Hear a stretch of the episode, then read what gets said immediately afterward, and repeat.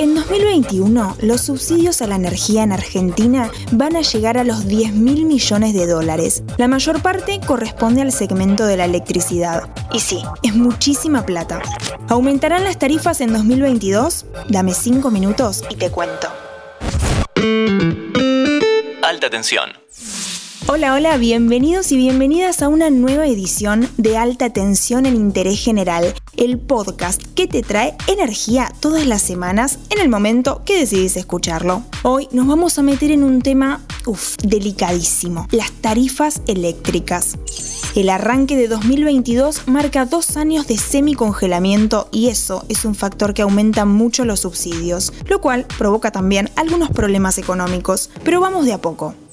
Este capítulo está auspiciado por Alpes Energy, comercializadora de gas natural para industrias, comercios y estaciones de GNC. Conocelos en alpesenergy.com.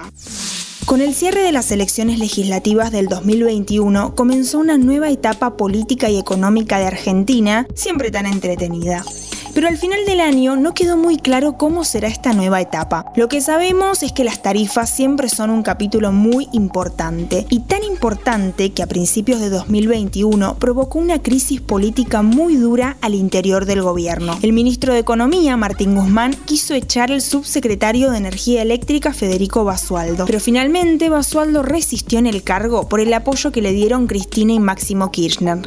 Para Guzmán era importante que las tarifas acompañaran el nivel de inflación inflación, que según el presupuesto de 2021 iba a llegar al 29%. Las tarifas eléctricas finalmente aumentaron un 9% y la inflación superó el 50%.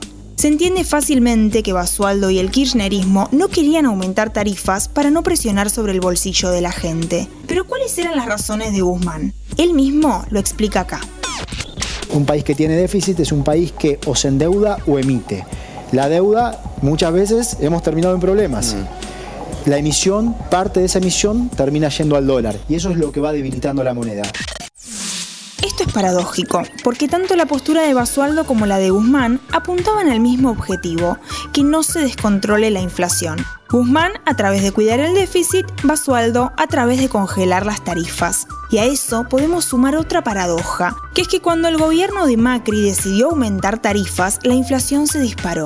Y cuando el nuevo gobierno las congeló, también se disparó la inflación. Según el Instituto Mosconi, las tarifas en octubre de 2021 cubrieron menos del 35% del costo real de la electricidad. Eso se compensa con alrededor de 10 mil millones de dólares en todo el año, que equivalen más o menos a dos puntos y medio del PBI es un nivel muy alto de subsidios que, como explicaba Guzmán, hacen que el Estado necesite cobrar más impuestos, endeudarse emitir. Además, esos subsidios tienen un sesgo pro rico. ¿Qué significa eso? Que se le termina transfiriendo más dinero a los sectores mejor posicionados de la sociedad, con lo cual los efectos del congelamiento no son de por sí bondadosos, aunque efectivamente se logra aliviar el presupuesto de las familias durante algún momento. La inestabilidad económica es destructiva. Te recuerdo que este capítulo es auspiciado por Alpes Energy, compañía proveedora de gas natural y energía eléctrica en toda la Argentina. Encontralos en alpesenergy.com. Con las tarifas pagamos un servicio esencial para nuestra vida. Que la electricidad sea estable, confiable, segura, que no se corte, es fundamental para todos nosotros. Mira un poco a tu alrededor. ¿Cuánto de lo que tenés se enchufa? Aumentar tarifas en un momento donde los salarios están destruidos no es nada feliz. Pero mantenérselas congeladas a los que las pueden pagar con plata que es de todos tampoco parece razonable. En los últimos meses del 2021, el Ente Nacional Regulador de la Energía le pidió a las distribuidoras Edenor y Edesur que hagan un reempadronamiento de sus usuarios para saber quiénes son los verdaderos titulares del servicio eléctrico.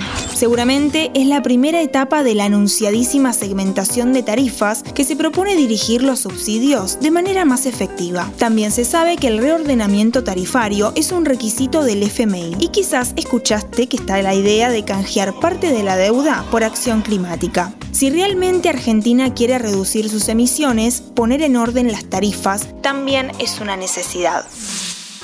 Gracias por escuchar Alta Tensión. Yo soy Anto Liborio y te espero en el próximo capítulo. Antes de deslizar para continuar con tus podcasts favoritos, seguí a Interés General en nuestro perfil de Spotify.